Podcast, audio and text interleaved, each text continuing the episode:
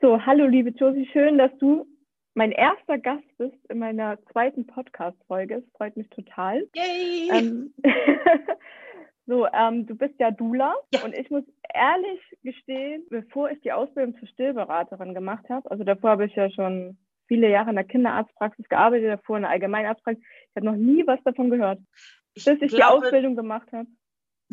ich glaube, der Beruf, also der Beruf selber ist überhaupt nicht neu. Ja, Dula ist ja ähm, aus dem Altgriechischen übersetzt Dienerin der Frau. Also es gibt schon ewig, ewig lange. Ähm, er ist nur in Deutschland ja wahrscheinlich schon wirklich seit Jahrhunderten gar nicht mehr so richtig praktiziert worden äh, und kam jetzt, glaube ich, in so einer Welle aus Amerika wieder rüber geschwappt. Weil in Amerika haben die Frauen ja eh nochmal ganz andere Bedingungen bei uns und die haben ja noch weniger Hebammen ähm, und sind deswegen auf die Doulas sehr angewiesen. Und bei uns in Deutschland kommt es jetzt so langsam. Also soweit ich weiß, ist es auch erst seit zehn Jahren überhaupt ein Begriff in Deutschland. Mhm. Der muss sich jetzt ja auch erstmal verbreiten. Und das machen wir jetzt.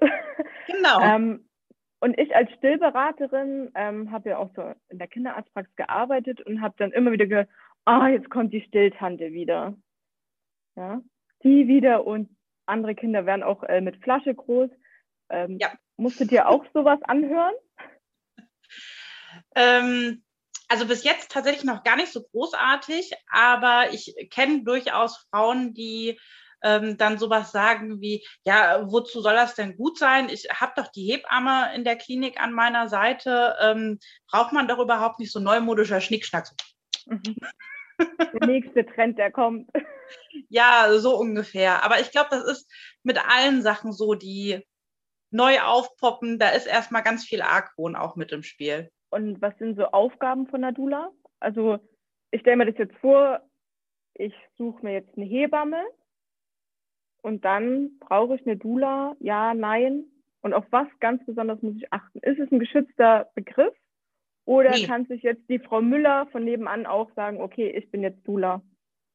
also es ist kein geschützter Begriff. Das heißt, rein theoretisch kann auch deine 18-jährige Nachbarin, ähm, die selber noch nie ein Baby in der Hand gehabt hat, äh, sich jetzt Dula nennen. Da darf man dann gerne auch mal bei der Dula selber nachfragen, welche Ausbildung hast du denn gemacht, welche Qualifikation kannst du denn vorweisen. Bei den meisten Dulas siehst du das ja schon irgendwo auf der Webseite. Ähm, ich habe jetzt zum Beispiel, ich habe auch ein Zertifikat von meiner Ausbildung bekommen und sowas kann eine Dula dann natürlich auch zeigen, wenn sie die entsprechende Mhm. Ausbildung gemacht hat. Genau. Genau. Und als Bonus neben der Hebamme. Ja, Sozusagen. also die, die Dula ist definitiv kein Ersatz für die Hebamme, absolut nicht. Ja, die Hebamme übernimmt die ähm, medizinischen Aufgaben unter der Geburt und die Dula selber hat keinerlei medizinische ähm, Grundausbildung oder zumindest nicht, wenn sie nicht vorher in dem Bereich was gemacht hat. Aber es ist einfach nicht vorgegeben, dass die Dula ähm, eine, ein medizinisches Grundkenntnis, Grundkenntnisse haben muss. Das heißt, ähm, wir als Doulas sind eher dafür da, die Frau mental zu begleiten. Ähm, das kommt aber wieder darauf an, um die Frage jetzt nochmal aufzugreifen, was die Aufgaben der Doula sind. Es kann ja jede Doula für sich selber herausfinden, wie sie eine Frau gerne begleiten möchte. Also ich hatte ja eingangs schon gesagt, dass die ähm, klassische Übersetzung der Doula Dienerin der Frau ist. Das heißt, wir gucken auch einfach sehr darauf, was braucht denn die Frau jetzt in dem Moment. Das ist einfach auch eine ganz individuelle Geschichte. Ähm, wenn ich eine Frau habe, die erstgebärend ist, dann habe ich ja eine ganz andere Begleitung und auch eine ganz andere Informationsaufgabe, als wenn ich eine Frau habe, die jetzt ähm, aus einer ersten traumatischen Geburt kommt und jetzt in die zweite Geburt geht. Und dementsprechend, da kommt es dann einfach drauf an, was möchte die Frau jetzt haben, was braucht die Frau in dem Moment. Wenn wir jetzt davon ausgehen, dass wir ähm, eine Begleitung vor Ort haben, dann kann das auch einfach sowas sein, also in der Schwangerschaft, ich rede jetzt erstmal nur von der Schwangerschaft, mhm. Ähm, dass wir die Frau überhaupt generell erstmal auf die Geburt vorbereiten, ja, mit einer mentalen Geburtsvorbereitung zum Beispiel. Ähm, das kann aber auch sowas sein, dass äh, die Frau sich von uns wünscht, mal massiert zu werden. Also so eine schöne Wellnessmassage kann auch ähm, eine Doula äh, durchführen. Und einige von uns haben dann auch noch so ein paar weiterführende Ausbildungen gemacht, zum Beispiel ähm, Reboso-Tücher. Ich weiß nicht, ob du davon schon mal was gehört hast. Nee, noch gar nicht. also Reboso ist, ähm, ich glaube, das kommt aus dem Mexikanischen, sind einfach auch Tücher, mit denen wir die Frau ähm, ja gut massieren können und ihnen eben auch ein bisschen Last vom Bauch mit abnehmen können. Mhm. Also ein Bauch, der wird ja auch relativ schwer irgendwann so zum Ende der Schwangerschaft. Ähm, genau, also da kommt es genau drauf an, was braucht die Frau und danach richten wir uns dann auch, ähm, welche Aufgaben dann in dem Moment vorliegen. Und wenn wir dann ähm, mit zur Geburt gehen, das ist ja so diese ganz klassische Dula, ich, ich sage jetzt klassische Dula, dabei ist das äh, Wort Dula noch gar nicht so verbreitet, aber die ähm, klassische Dula ist ja die nicht medizinische Geburtsbegleitung. Das heißt, wir gehen mit zur Geburt, wir stärken die Frau oder auch das Paar. Meistens sind ja auch ähm, dann beide mit dabei. Ähm, und da kann es dann auch wieder von einfach nur dem Raum halten, dass wir einfach da sind, dass wir Raum geben, äh, dass wir mentale Stärke eben auch alleine durch unsere Anwesenheit geben können, dass wir ähm, ein paar Wellnessmassagen anbieten können, die sich natürlich auch immer gut auf die Gebärende dann auswirken. Und ähm, ja, ich glaube, so das, was man immer von, mit einer Dula im Kopf hat, ist die Dula, die das Wasserglas reicht mit dem Strohhalm. Aber auch das gehört Ja. Oder auch die Frau daran zu erinnern, vielleicht jetzt nochmal auf die Toilette zu gehen, sie dabei zu unterstützen, in die verschiedenen Positionen reinzukommen. Genau. So, das, das sind so diese klassischen Aufgaben einer Dula. Und ähm, wenn ihr dann mit im Kreissaal seid, der Papa mit dabei ist, ich kann mich da gut an meinen Vater erinnern, als mein Bruder zur Welt kam. Da meinte dann auch nur die Hebamme zu meinem Vater so, ja, wenn sie jetzt umkippen, ist ihr Problem, wir müssen uns jetzt um ihre Frau kümmern. Ja. Würdest du dann auch noch ein Auge auf den Vater legen oder sagst ja. du, okay, also der ja. ist dann nicht so hilflos irgendwo am Boden. Nee, also du unterstützt ähm, beide. Zum einen mal ähm, geht es da aber halt auch ganz viel in der Vorbereitung schon darum, auch den Partner darauf vorzubereiten, ähm, was kommen wird in der Geburt, wie er seine Frau auch unterstützen kann während der Geburt. Und dann geht es natürlich auch darum, wir sind ja zu zweit, ja, es ist ja der Partner und die Dula mit im Kreissaal und dementsprechend haben wir dann auch mal ein Auge darauf, wie geht es dem Partner jetzt gerade, braucht er vielleicht auch mal eine Pause, ja, auch der Partner muss mal auf die Toilette gehen und muss auch mal was trinken und sonstiges. Und da sind wir natürlich dann als zweite Person einfach mit im Raum und können auch dem Partner die Gelegenheit geben, sich die Bedürfnisse, die er gerade hat, selbst erfüllen zu können. Ja, ich glaube, so die Papas ähm, treten immer so beim Thema Geburt, Stillen, immer so ein bisschen in der Hintergrund, weil immer fragen alle, wie geht's denn der Mama? ja. Und den Papa, den fragt irgendwie nie jemand. Und das habe ich mir halt schon in der Stillberatung angewöhnt, immer zu sagen, es ist ja schön, wenn der Papa mit dabei ist und ihn aktiv dann auch mit einbeziehen. Weil wenn die Frau so in ihrem Modus drinnen ist, merkt sich der Papa auch andere Dinge. Ja, Genau, und ich hatte dir ja schon mal im Vorfeld ähm, von meinem, ich sage so in Anführungsstrichen, Trauma in meiner Kindheit erzählt. Also wenn jetzt so eine Frau wie ich zu dir kommen würde, die sagt früher auf irgendwie Trash-TV geschaut, mein erstes Baby etc. Ich fand das als Kind so traumatisch, wie die Frau da lag und da geschrien hat und ich als Kind das gar nicht zuordnen konnte. Und seitdem habe ich gesagt, okay, ich einen Wunschkaiserschnitt, und als ich mich in der Klinik auch vorgestellt hatte als, äh, als Stillberaterin, habe ich auch gleich gefragt, so ja, wie schaut es mir aus mit Wunschkaiserschnitten? So ja, wenn es medizinisch notwendig ist, dann ja. Aber wie würdest du jetzt so mit einer Frau umgehen, die so zu dir kommt? Also erstmal, das ist ja ein ganz allgemeines Problem, was wir äh, heute haben. Das geht ja nicht nur dir so, das geht ja ganz, ganz vielen Frauen so, dass ähm, wenn wir Fernseh gucken oder ähm, ich weiß gar nicht, welche Sendung es heute alles gibt, so mein Baby, ähm, Teenie-Mütter. Ja, Teenie-Mütter äh, oder auch, auch die englischen Sendungen, ja, One Born Every Minute. Ich habe die gesuchtet früher. ich fand das auch total spannend. Aber ähm, ja, da wird natürlich Geburt dargestellt, wie es nicht sein sollte. Ähm, Und die liegen ja auch alle. Bitte? Die liegen ja auch alle auf dem Rücken. Ja, ja, also da wird total viel interveniert. Ähm, die äh, Frauen, die in diesen Sendungen gezeigt werden, haben ganz, ganz selten überhaupt ähm, ein, ein äh, Körpergefühl für sich und für ihr Baby. Ähm, und ich habe dann immer so ein bisschen das Gefühl, die Frauen geben sich an der Kliniktür ab. Ja, also ich, ich komme jetzt in die Klinik rein, äh, ich bin schwanger, ich bin unter der Geburt, ich komme durch die Tür rein und sage, so, liebe Hebamme, ähm, du darfst jetzt mich gerne entbinden, ja. ich äh, mag dieses Wort überhaupt nicht, aber in dem Kontext ist es halt einfach genau richtig. Und das implementiert, äh, das ist das, was, was diese Sendung einem einfach immer wieder suggerieren, dass man sich an der Krankenhaustür abgeben muss, dass man die Verantwortung abgeben kann und die Hebamme und der Arzt werden es schon richten. Und ähm, ja, dann kommt es natürlich auch zu diesen ganzen Interventionsspiralen. Und ich mein Ansatz in dem Fall ist dann immer, die Frauen erstmal darüber aufzuklären, wie Geburt eigentlich wirklich ist. Dass das, was wir so aus Funk und Fernsehen kennen, gar nicht so der Realität entspricht. Weil man muss sich auch einfach mal darüber klar werden, dass ähm, Grace Anatomy zum Beispiel, ja, es ist, ist so, ein, so, ein, super Beispiel.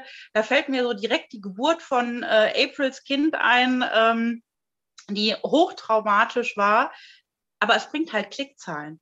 Ja, oder mhm. beziehungsweise ähm, die Leute gucken es halt, es ist hochemotional und natürlich machen die Fernsehmacher dann solche Filme und solche Geburten. Und wenn man sich mal so umguckt, manche wissen tatsächlich nicht, dass Geburt auch anders geht.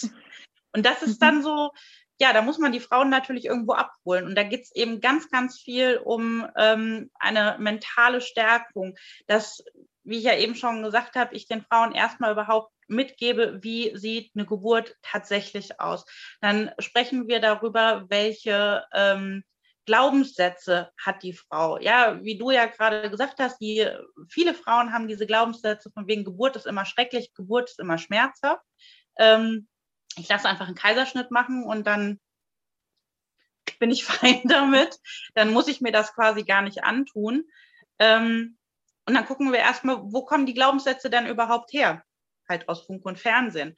Und also da geht es auch ganz viel dann um äh, das, unser Unterbewusstsein. Wie funktioniert auch unter unser, unser Unterbewusstsein? Und wie habe ich eben jetzt auch in der Schwangerschaft die Möglichkeit, das Unterbewusstsein zu beeinflussen? Also ich habe ja ganz viele Möglichkeiten. Ich kann ja mit ähm, Affirmationen arbeiten, ich kann mit Visualisierung arbeiten, mit Ankern arbeiten oder beim Hypnobirthing, ähm, die arbeiten dann mit Meditationen und Hypnosen, um das Unterbewusstsein wieder in die richtige Richtung zu polen. Und warum? Um der Frau ihr Körpergefühl halt wiederzugeben. Und ich glaube, ähm, dass dann auch wichtig ist, sich mit Mamas zu unterhalten, die die Geburt positiv erlebt haben, oder? Und auch ja. wie du auf deiner Instagram-Seite immer positive Geburtsberichte. Ja. Schreibst.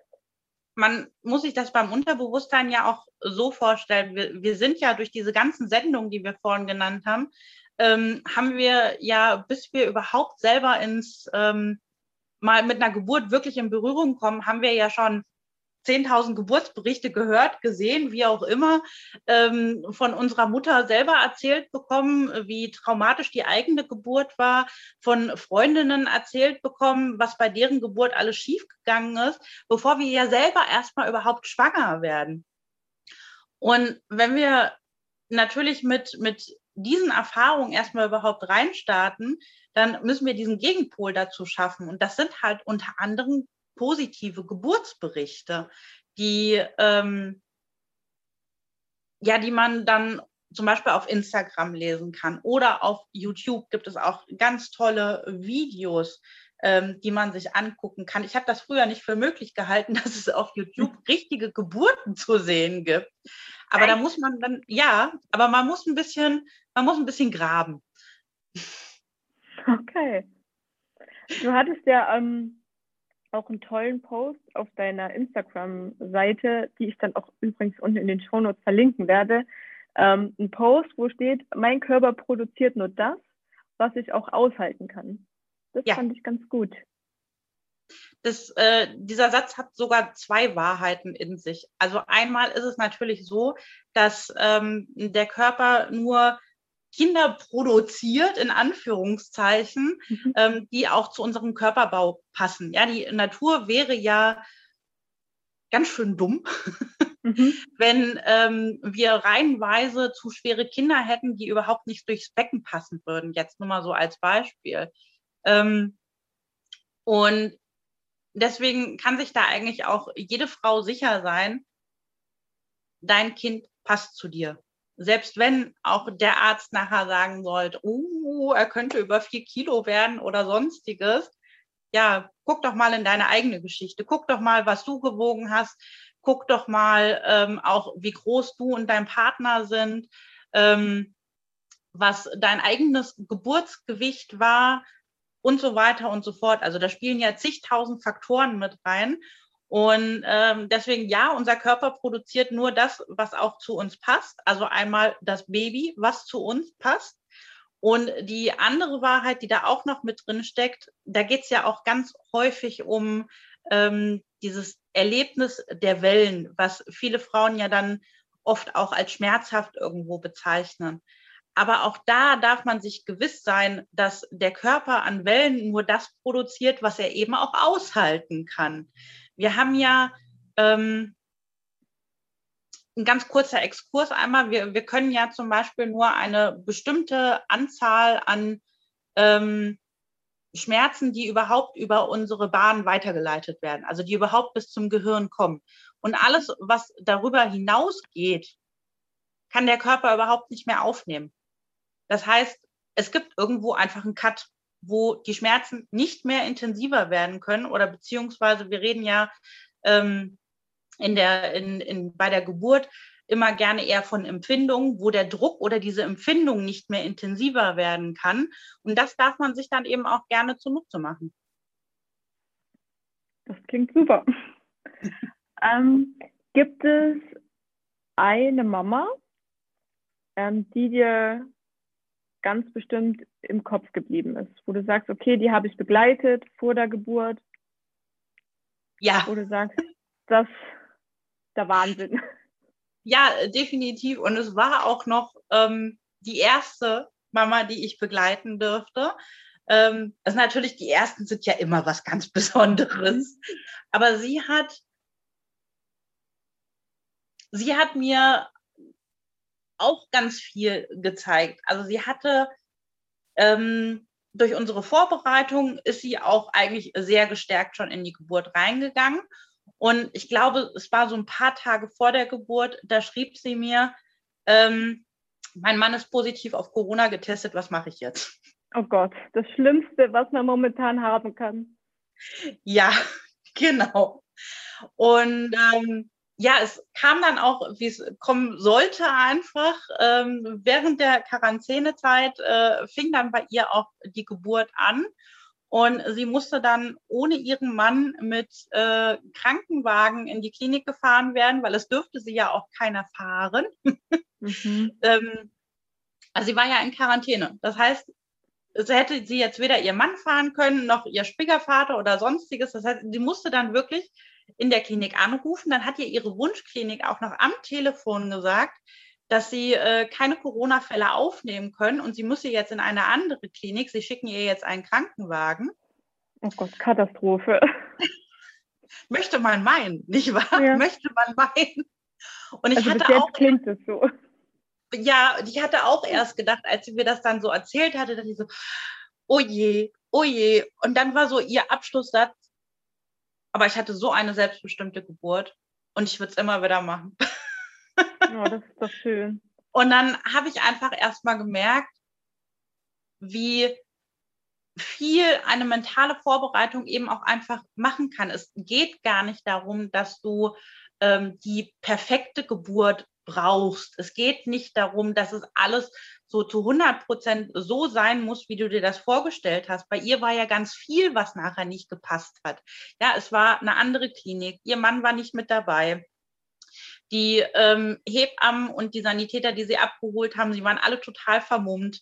Mhm. Ähm, also es ist ja eigentlich eine, eine, eine Situation oder, oder eine Umgebung, wo man sich in dem Moment eher so denkt, so, nee, das passt jetzt nicht zu einer Traumgeburt.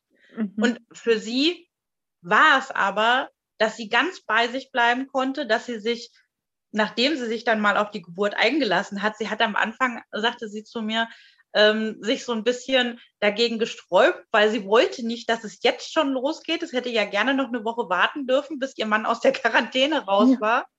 Ähm, aber nachdem sie sich dann darauf eingelassen hat und auf sich gehört hat, hat es einfach alles wunderbar funktioniert und sie dürfte ganz selbstbestimmt gebären und war nachher auch sehr zufrieden mit ihrer Geburt. Und das war einfach so eine Sache, die mich sehr berührt hat, weil ich dann wirklich gesehen habe, was meine Arbeit eben auch für einen Unterschied machen kann.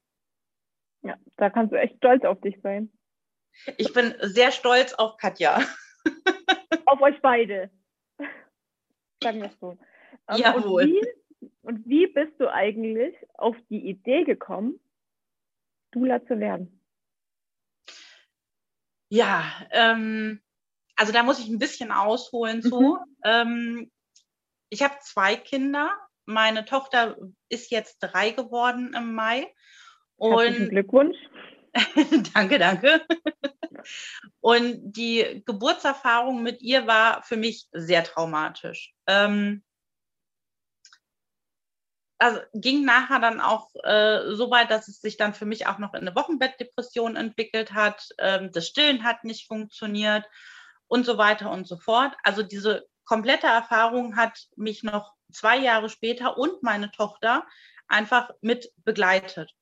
Und als ich dann so zehn Monate später ungefähr ähm, den positiven Schwangerschaftstest für mein zweites Kind in der Hand hielt, ist für mich erstmal so ein bisschen so eine Welt zusammengebrochen. Mhm. Kleine Panikattacken und so weiter und so fort. Ähm, und ich habe mich dann sehr, sehr intensiv auf diese zweite Geburt vorbereitet. Also ich habe so einen, äh, ich habe einen Hypnosekurs gemacht. Ich habe äh, mich sehr, sehr viel belesen. Frag mich nicht, wie viele Bücher ich in der Zeit gelesen habe, ähm, mit wie vielen Hebammen ich mich in der Zeit unterhalten habe. Also es war eine wirklich sehr intensive Zeit und ich glaube, ich habe die, naja, sagen wir, es waren so ungefähr sieben Monate, ähm, wo ich mich jeden Tag mit dem Thema Geburt beschäftigt habe, weil ich einfach, ich wusste nicht wie, aber ich wusste, es muss anders werden. Es mhm. kann nicht so sein, wie es beim ersten Mal war. Das kann nicht das Normale sein. Und das ist genau das, was ich vorhin gesagt habe, dieses, was wir aus Funk und Fernsehen kennen. Das wird uns so oft suggeriert, dass wir tatsächlich denken, es wäre normal. Ich habe auch nach meiner ersten Geburt ich habe lange nicht verstanden, warum ich überhaupt so empfinde, wie ich empfinde, weil es war doch alles in Ordnung. Wir sind doch da quasi gesund rausgegangen. So, mhm. ähm, und dass da auch teilweise Gewalt unter der Geburt im Spiel war, das habe ich anderthalb Jahre überhaupt nicht begriffen oder sonstiges. Auch mein Mann sagte dann irgendwann so zu mir, ja, aber es, es war ja jetzt nichts weiter unter der Geburt, was einem irgendwie ähm, nicht von Funk und Fernsehen vorher suggeriert worden wäre, dass das so normal wäre. Und das ist, glaube ich, auch so einer dieser ganz großen Punkte, ähm, warum Frauen nach der Geburt teilweise in ein Loch reinfallen, weil sie dieses Gefühl haben, aber es war doch gar nicht so schlimm, warum fühle ich mich denn jetzt so?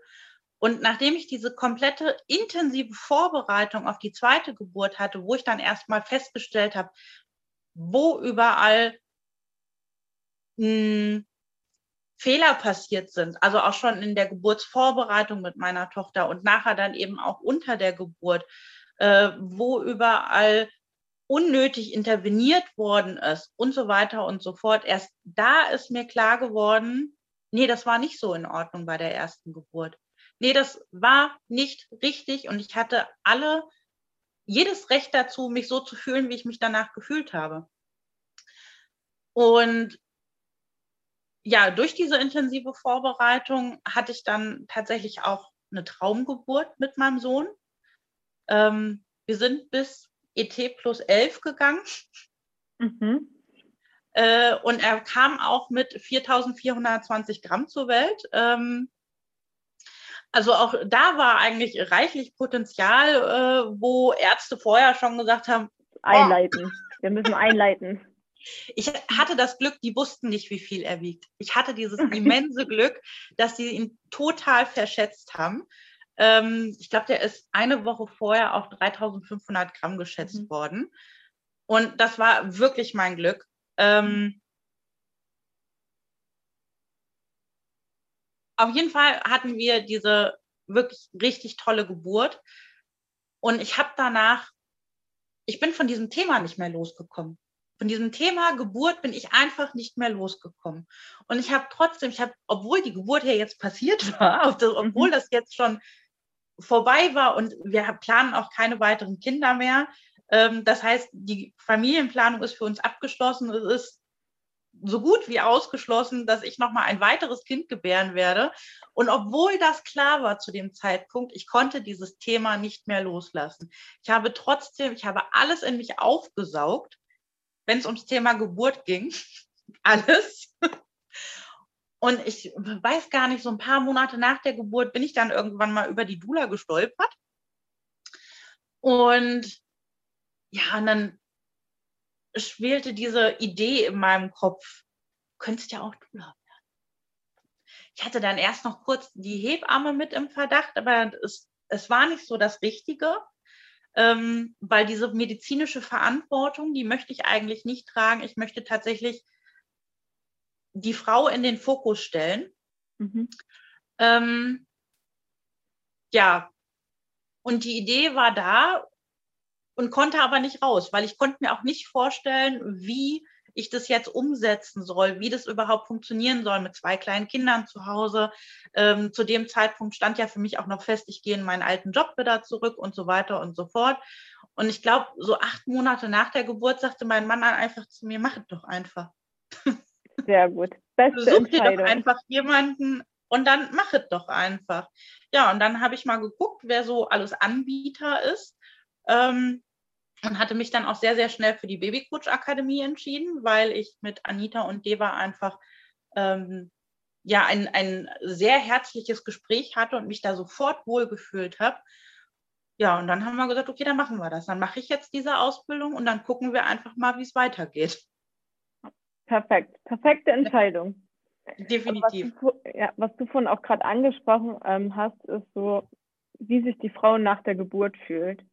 Es mhm. wird ja auch wieder überall so ähm, gesagt, okay, du hast ein Kind, du musst jetzt glücklich sein.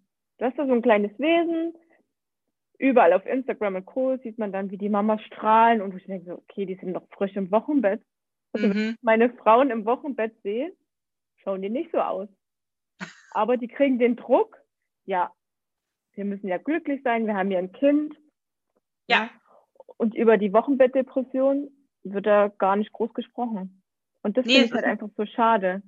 Ist absolut ein Tabuthema. Aber ähm, das fängt ja schon beim Babyblues an, ähm, den ja tatsächlich 50 bis 80 Prozent aller Frauen haben einen Babyblues. Mhm. Und das weiß keiner. Also so diese, diese berühmt-berüchtigten Heultage, die werden total über den, unter den Teppich gekehrt. Mhm. Ja. Und auch eine Wochenbettdepression. Ich habe ähm, letztens an, an einer Fortbildung teilgenommen, wo es um äh, Krisen rund um Schwangerschaft und Geburt ging. Ähm, und auch die Wochenbettdepression ist sehr viel häufiger, als man sich das überhaupt denken kann. Also es sind 10 bis 20 Prozent aller Frauen, die nach einer Wochenbettdepression erkranken. Hm. Und äh, man darf ja das auch nicht unterschätzen. Das hört ja nicht nach sechs Wochen auf, sondern es kann ja das ganze erste halbe Jahr kommen. Die Wochenbettdepression ist ja sowieso eigentlich, ähm, also das Wort ist ja falsch gewählt, mhm. weil meistens ist die Wochenbettdepression kommt nach dem Wochenbett. Ähm, also die kann natürlich nahtlos vom Babyblues in die Wochenbettdepression übergehen. Aber wie du gerade gesagt hast, die kann ja auch noch Monate später auftreten. Das kann ja auch ähm, ganz schleichend kommen. Und wenn man da nicht gut drauf achtet und sich Hilfe holt, dann wird es eigentlich immer nur schlimmer. Also mhm. dann hat man gar nicht die Chance zu sagen, das, ja, das wird von alleine irgendwann mal besser. Das ist so nicht. Und wenn jetzt so eine Frau so eine schlimme Geburt für sich selber hatte, auch wenn der Papa sagt, so, ja, das war ja gar nicht so schlimm. Und die Mama hat aber das Gefühl, nee, da stimmt irgendwas nicht. Bist du dann als Dula auch Ansprechpartnerin, um die Geburt nochmal aufzuarbeiten? Also, dass die Frau nochmal zu dir kommt und sagt so, ja, das und das habe ich erlebt? Ja, also natürlich, wenn jetzt eh schon dieses Vertrauensverhältnis da ist, dass wir ähm, uns entweder vor der Geburt, also in der Schwangerschaft oder während der Geburt schon kennen, ähm, dann sowieso bin ich eh immer erste Ansprechpartnerin gerne für die Frauen neben der Hebamme. Ähm, ich kann den Frauen dann eben aber auch noch ein paar Stellen an die Hand geben, wo sie sich hinwenden können, weil es ist nun mal natürlich so, dass ich als Dula, ich bin keine Psychologin. Also ich kann natürlich gerne mit der Frau darüber reden, wie die Geburt verlaufen ist. Ähm, oft hilft Reden ja auch schon viel, aber da muss man natürlich dann immer auch ein bisschen aufpassen, ähm, dass man seine Grenze? eigenen Grenzen auch kennt. Mhm.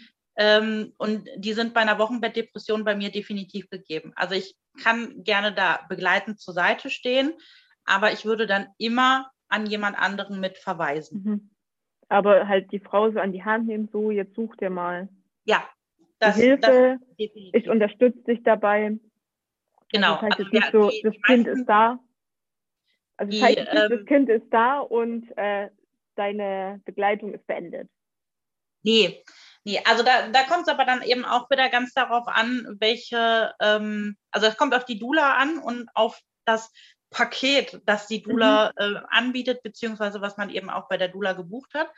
Ähm, was wir aber, glaube ich, alle haben, ist so ein, ja, ich nenne es jetzt mal so ein Netzwerk oder beziehungsweise, dass wir eben zumindest ein paar Stellen haben, wo wir die Frauen hinüberweisen können.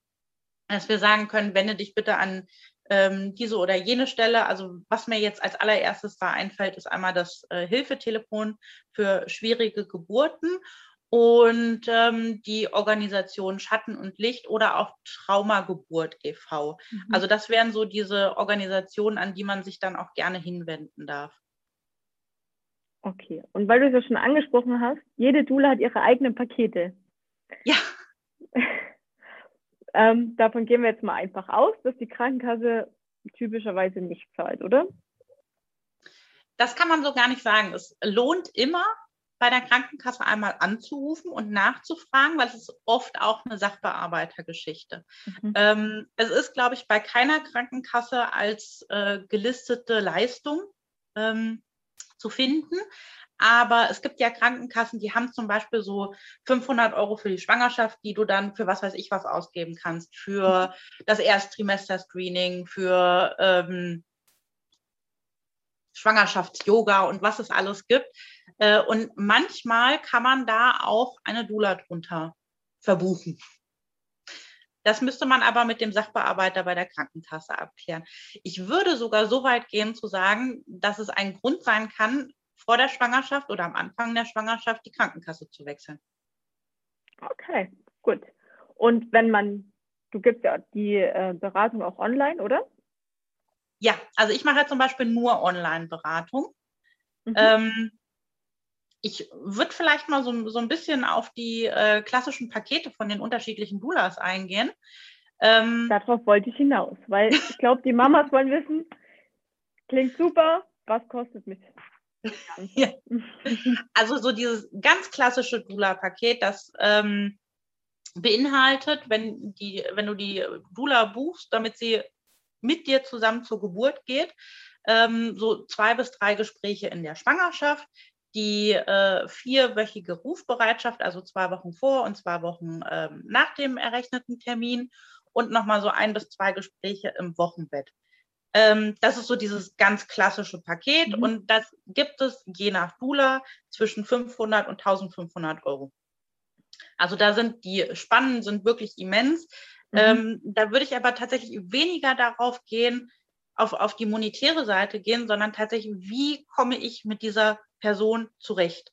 Weil es ist einfach ein sehr sensibles Thema und vor allem, wenn wir jemanden haben, der mit uns zur Geburt kommen soll, da muss ja wirklich ein großes Vertrauensverhältnis aufgebaut werden. Und deswegen kann ich nur jeder Schwangeren ans Herz legen, die sich überlegt, ich möchte gerne eine Dula haben, mach es nicht zu einer monetären Entscheidung. Es gibt immer irgendwelche Mittel und Wege. Ähm, ich würde gerade mal einfach drei Sachen nennen, mhm. ähm, die ich meinen Frauen zum Beispiel dann auch mal anbiete. Es ist einmal, es ist immer eine Ratenzahlung möglich bei mir. Ähm, du kannst dir auch Gutscheine schenken lassen anstelle des 100. Stramplers zum Beispiel. Oder der 500. Schnuller. ja, oder sowas, weil unsere Verwandten und Freunde, die wollen uns immer alle was schenken. Und dann sind es meistens irgendwelche Kuscheltiere oder Strampler oder sonstiges. Und dann überleg dir einfach mal, brauchst du das jetzt wirklich? Oder ist es vielleicht auch sinnvoll, was tatsächlich direkt in die Geburt zu investieren und eben deine Verwandten auch zu bitten, anstelle des Stramplers, dir einen Gutschein dafür zu schenken. Ist ja wie bei der Hochzeit auch. Da machst du auch eine Liste, okay, was brauchen wir? Ja. Könnt ihr uns schenken. Also das gleiche auch für die Geburt. Ja, definitiv. Ähm, ja, bei Babypartys zum Beispiel. Mhm. Ja, also wenn es jetzt nicht gerade unbedingt die ähm, Eltern oder Schwiegereltern sind, dann eben bei den Babypartys die Freunde. Ähm, da kann man sich sowas immer sehr gut wünschen. Und natürlich die Krankenkasse, was wir ja gerade schon angesprochen haben. Ähm, und was ich dazu auch noch sagen möchte, du hast gerade schon die Hochzeit angesprochen. Ist ja auch immer so ein, so ein, so ein äh, sehr beliebtes Beispiel, was man auch bei vielen geburtsvorbereitenden ähm, Frauen sieht, also ob das jetzt Hypnobirthing ist, ob das die Dula ist oder sonstiges, da wird immer gerne dieses Beispiel angeführt, ähm, dass wir für eine Hochzeit ja auch ohne mit der Wimper zu zucken manchmal 10.000, 15.000, 20.000 Euro ausgeben. Aber bei der Geburt, bei dem wirklich wichtigsten Ereignis unseres Lebens und das unseres Kindes, da denken wir dann, ja, nee, wenn es die Krankenkasse nicht zahlt, mhm. dann kann es ja auch nicht so wichtig sein, ne? Ja. Und ähm, in dem Zusammenhang muss man dann vielleicht auch nochmal darüber nachdenken, ob es jetzt wirklich der äh, XY Kinderwagen für 1800 Euro sein muss oder ob man seine Prioritäten dann nicht vielleicht doch lieber anders setzen möchte. Genau. Und ähm, was gibt es noch so für Pakete? Das war jetzt so das Standardpaket, oder? Ja, also das ist so dieses ganz klassische Standardpaket. Ähm, ich kann jetzt natürlich nicht für alle anderen Doulas sprechen. Ich weiß, es gibt noch sowas wie äh, Blessing Way Zeremonien. Also das ist dann ähm, nicht die Babyparty für das fancy. Baby, sondern bitte, bitte? Das klingt ja richtig fancy. Ja, ist es auch. Ähm, das ist dann die äh, Mutterwerden-Party für die Schwangere sozusagen, äh, die einige Doulas dann eben auch ausrichten. Ähm, da geht es dann eben nicht wie bei der Babyparty darum, das Kind zu beschenken oder die, das Kind zu verwöhnen, sondern wirklich um die Frau. Ähm, das wäre so eine Sache, was einige Doulas noch anbieten. Ähm, ein Geburtsvorbereitungskurs bieten eigentlich auch ganz, ganz viele Doulas an. Ähm, eine ganz allgemeine Begleitung in der Schwangerschaft, also ab dem Moment, wo wir uns kennenlernen, ähm, bis zur Geburt oder eben darüber hinaus. Und ansonsten haben wir noch Wochenbettbegleitung, wobei wir dürfen es als Dula nicht Wochenbettbegleitung nennen. Ich glaube, das ist wiederum ein bisschen geschützt. Also die Begleitung nach der Geburt. Mhm. ja, das sind so die Angebote, die viele Doulas machen. Da gibt es dann auch noch so ganz spezielle Sachen wie ähm, ein Bellybinding zum Beispiel, also da wird mit Tüchern nach der Geburt dann der Bauch ein bisschen eingebunden, um ihm wieder Stabilität zu geben. Ähm, dann gibt es vor der Geburt, bieten einige Doulas sowas wie ähm, Workshop für Geburtskerzen an oder für Affirmation oder sonstiges. Also das ist wirklich ganz individuell, je nachdem, was die Dula eben auch für Qualifikationen hat oder was sie eben auch anbieten möchte. Hm. Ähm, vorher hatten wir so einen Umfragesticker ähm, auf Instagram gehabt und da kam auch die Frage, wie die Hebammen auf Doulas reagieren. Mega Was unterschiedlich. So deine... Okay. Also da kommt es einmal so ein bisschen auf die äh, Klinikphilosophie an sich an. ähm, und auf der anderen Seite auch auf jede Hebamme. Ähm, ich habe die Erfahrung gemacht, dass die meisten jungen Hebammen ähm, uns sehr zu schätzen wissen. Eine Dula bietet einfach verschiedene Vorteile. Das ist ja auch wissenschaftlich inzwischen auch alles dargelegt und äh, belegt. Und die meisten Hebammen, zumindest in den Kliniken, ähm, wissen, wenn eine Dula mit in die Klinik kommt, die Frau ist in guten Händen. Die Frau ist gut versorgt und ich muss mir keine Gedanken darüber machen, ähm, dass die Frau jetzt die ganze Zeit alleine gelassen wird oder sonstiges. Weil wir haben nun mal, wir haben einen Hebammenmangel in Deutschland und das bedeutet, dass eine Hebamme zwei, drei, vier Geburten gleichzeitig in der Klinik betreuen muss. Und da kann sie sich natürlich dann sehr, sehr glücklich schätzen, wenn sie weiß, da ist eine Dula mit dabei und diese Frau ist in guten Händen. Ähm, das wird manchmal von älteren Hebammen oder sagen wir von Hebammen der alten Schule ein bisschen anders gesehen, weil sie sich, ich will jetzt nicht unbedingt sagen, bedroht fühlen, aber es gibt natürlich, es gibt diese Überschneidung in, äh, in unserem Job und im Job der Hebamme. Und je nachdem, wie die Hebamme arbeitet, wenn wir zum Beispiel äh, Hebammen in einem Geburtshaus haben, wo ja sowieso auch ein sehr enges Vertrauensverhältnis ist, wo die Hebamme auch sehr, sehr nah an der Frau mit dran ist und sie ja auch in einer eins zu eins Begleitung ähm, durch die Geburt führt. Da habe ich es jetzt schon häufiger mal gehört, dass die Frauen mir erzählt haben, dass in den Geburtshäusern Heb äh, Doulas nicht so gerne bei den Hebammen gesehen sind. Okay. Gut, was ja dann auch, glaube ich, ein bisschen kann man sagen, verständlich ist? Ich würde, also ja, ähm, wenn man sich das nicht mal vorher angeguckt hat mhm. äh, und vielleicht auch, wo wir wieder bei der Qualifikation wären, mhm. vielleicht auch schon mal Kontakt zu der einen oder anderen Dula hatte, die eben keine Ausbildung hatte, die ähm, da auch gar nicht so darauf bedacht ist, mit der Hebamme zusammenzuarbeiten, dann kann ich es natürlich mhm. verstehen. Deswegen bin ich auch so froh, dass es inzwischen ja doch recht viele Anbieter gibt, die äh, Doulas ausbilden, so dass es uns ja auch möglich gemacht wird, eine Qualifikation vorweisen zu können. Und dementsprechend, ja, kann ich nur hoffen, dass sich das zukünftig ändert. Ja. Also ich finde ja auch so, ohne Hebamme geht sowieso gar nichts. Nee, absolut nicht. Ja. Und äh, wir brauchen Hebammen und wir brauchen auch mehr. Also ich sehe es ja auch in der Klinik. Wie du schon gesagt hast, wenn du da eine Hebamme hast, die drei Geburten hat, ist es schon gut, wenn da noch eine mit bei der Mama ist und zur Stelle ist, falls dann doch irgendwas ist und kann dann die Hebamme rufen. Ja. Und ich finde ja auch, äh, Stillberaterinnen, Doulas und Hebammen müssen einfach gut zusammenarbeiten, weil äh, wir arbeiten nicht gegeneinander, sondern wir unterstützen uns gegenseitig wir tun ja damit der Mama was Gutes.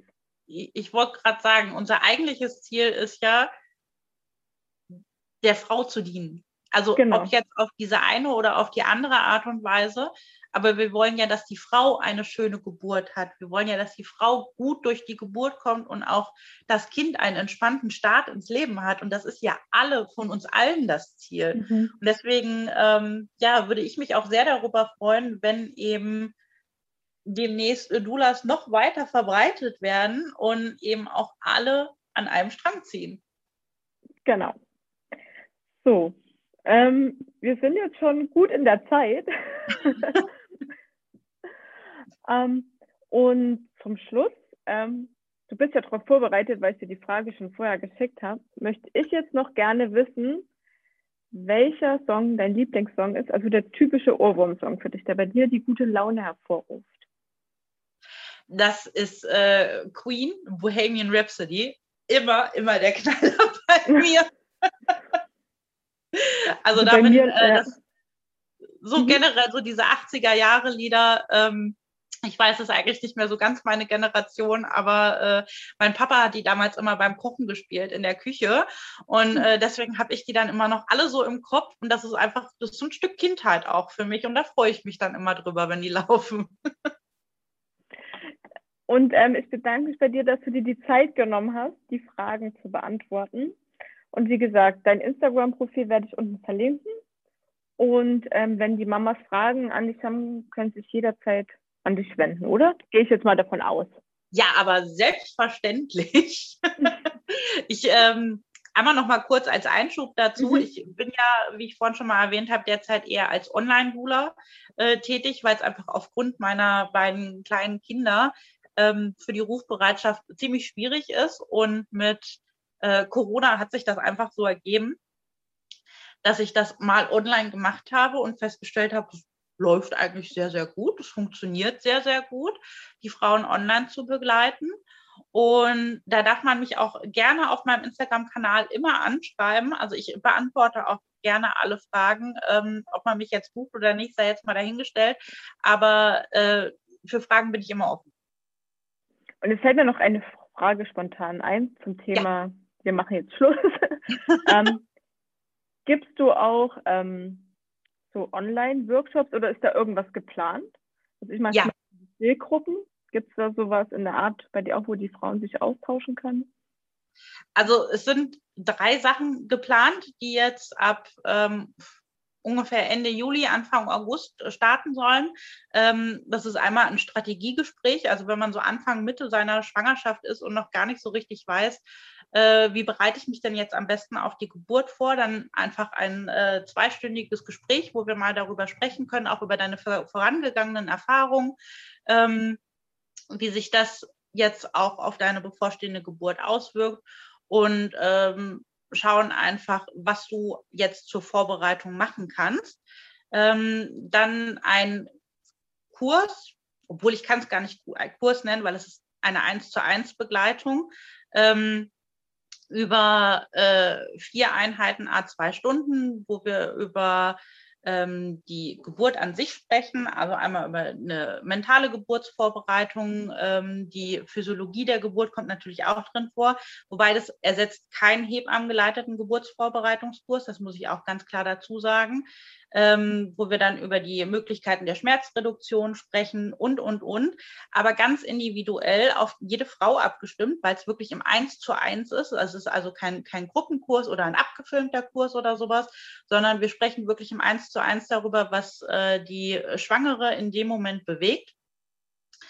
Und ähm, die dritte Sache, die dann noch kommen wird, ist diese Schwangerschaftsbegleitung, die ich vorhin schon mal angesprochen habe. Also ab dem Moment, wo die Schwangere mich bucht, bis acht Wochen nach der Geburt, äh, stehe ich der Schwangeren dann immer zur Verfügung, wenn sie irgendwelche Fragen hat, wenn sie nochmal ein Gespräch haben möchte. Und da wäre natürlich dann auch ähm, diese, dieser geburtsvorbereitende Kurs mit dabei. Das klingt super spannend und wir werden davon auf deinem Instagram-Kanal sehen. Definitiv. Äh, sobald es vorhanden ist, werde ich es natürlich mhm. auch auf meinem Instagram-Kanal ähm, preisgeben. Und wir werden es ordentlich teilen. Ja, sehr wir müssen schön. auf die Dula aufmerksam machen. Ja, äh, bitte gerne jeder schwangeren Frau einfach mal ähm, nur ganz unverblümt mal fragen, und hast du schon eine Dula? ich habe eine. Genau. Okay, dann vielen, vielen Dank für deine Zeit. Das Gespräch war sehr erfrischend. Ich, hatte ich danke so, dir, Anne. Ich hatte ja schon so das Gefühl, okay, gut, lese ich jetzt alle Fragen ab. Ja, aber. ich denke, wir haben es ganz gut im Gespräch untergekriegt. Das denke ich auch. Okay. okay. Ähm, wir hören uns dann äh, bei der nächsten Folge vom Milchmädchen Talk und ich freue mich, wenn du wieder dabei bist. Tschüss, deine Anne.